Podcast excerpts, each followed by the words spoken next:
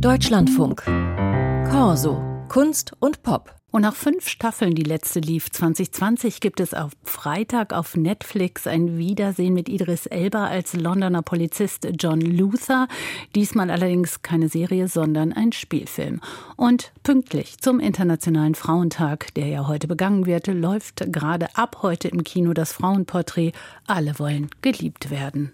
Mama, du kannst ja nicht einfach so reinplatzen.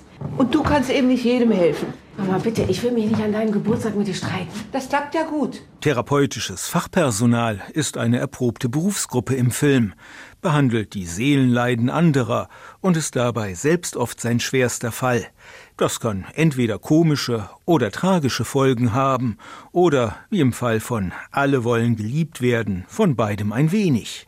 In ihrem Spielfilmdebüt schildert Katharina Woll einen Tag im Leben der von Anne Ratte-Polle gespielten Psychotherapeutin Ina.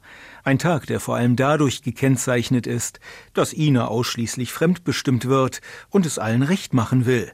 So hat ihr neuer Lebensgefährte bereits über ihren Kopf hinweg einen Umzug nach Finnland beschlossen.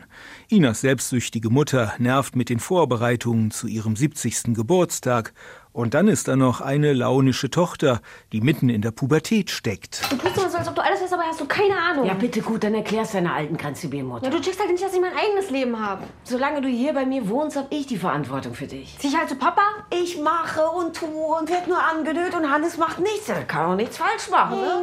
Ich werd nur angenötigt. Ja, bitte, dann zieh doch zu deinem Vater. Aber erst das Ergebnis eines Schwangerschaftstests macht das Chaos komplett. Zutaten also, wie in einem Fernsehfilm, in dem sich am Ende alle Probleme in Luft aufgelöst haben. Was also unterscheidet Alle wollen geliebt werden von leichter TV-Kost?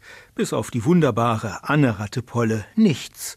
Seltsam, dass es auch noch 2023 eines Films bedarf, dessen therapeutischer Ansatz zusammengefasst lautet Frauen, denkt doch zuerst einmal an euch selbst. Alle wollen geliebt werden.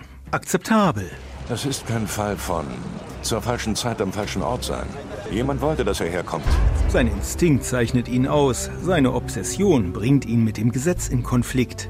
Diese Ambivalenz hat aus Detective Chief Inspector John Luther über 20 Serienfolgen eine spannende Figur gemacht. Doch selbst der facettenreichste Protagonist ist nichts ohne ein gutes Drehbuch. An dem aber mangelt es dem ersten Spielfilm mit Idris Elba als Londoner Ermittler im Tweedcourts-Mantel. Luther, The Fallen Sun, ist ein grob geschnitzter Serienkiller-Thriller, der jede Feinheit vermissen lässt, sowohl auf Handlungs- als auch auf Dialogebene. Beispiel das Gespräch Luthers mit der Mutter eines der verschwundenen Opfer. Sie müssen ihn finden. Ich werde mein Bestes tun. Das reicht mir nicht. Sie müssen es mir versprechen. Ich verspreche es. Ich bringe Ihren Jungen nach Hause. Subtil ist hier rein gar nichts. Nicht die Inszenierung von Luthers Gefängnisausbruch, der Schiefinspektor hatte eine Haftstrafe abzusitzen, und auch nicht die Arbeit der gesamten Londoner Polizei, die Luther mit seinem Alleingang genauso an der Nase herumführt wie der irre Superschurke vom Reißbrett. Schauspieler Andy Serkis packt noch einmal sein Gollum aus Der Herr der Ringe aus. Es ist vorbei. Alles klar? Es ist vorbei. Ja? Warum sagen Sie denn sowas? Wir fangen doch gerade erst an. Aber nicht alles ist schlecht in diesem Film. Eine Actionsequenz am belebten Piccadilly Circus ist ein Eyecatcher und Idris Elba verfügt über genügend Charisma, um die Ein Kopf gegen alle Show am Laufen zu halten. Luther, The Fallen Sun, zwiespältig.